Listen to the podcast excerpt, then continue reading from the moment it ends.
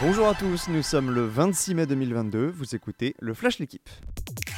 Il est miraculé, Carlos Alcaraz est passé proche de la sortie hier à Roland Garros. Il a fallu écarter une balle de match au quatrième set face à Albert Ramos Vignolas pour finalement s'imposer en 5 manches. Alcaraz n'est pas le seul des grands noms à s'être fait une frayeur. Alexander Zverev et Diego Schwartzmann s'en tirent aussi sur le fil, deux qualifiés après avoir été menés 2-7 à rien.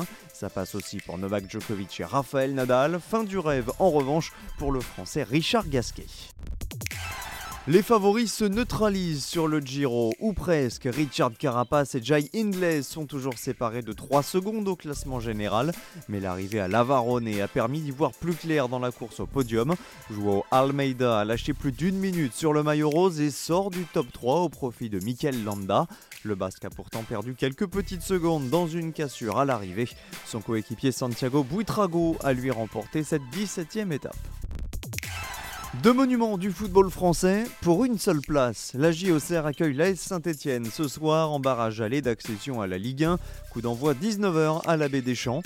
Les Auxerrois ont éliminé Sochaux en pré-barrage et n'ont plus goûté à l'élite depuis 10 ans, une éternité. Pour les Verts, c'est tout le contraire. La Ligue 2 est un lointain souvenir. Le rival de l'Olympique lyonnais évolue en Ligue 1 depuis 2004. Le Special One est encore un pionnier. José Mourinho devient le premier entraîneur à remporter les trois Coupes d'Europe actuelles. Après la Ligue des Champions et la Ligue Europa, le technicien portugais a ajouté hier le trophée de la Conference League à son prestigieux palmarès. La Roma a remporté la toute première édition de la compétition. Succès 1-0 face à Feyenoord grâce à Nicolo Zagnolo. Merci d'avoir écouté le Flash l'équipe. Bonne journée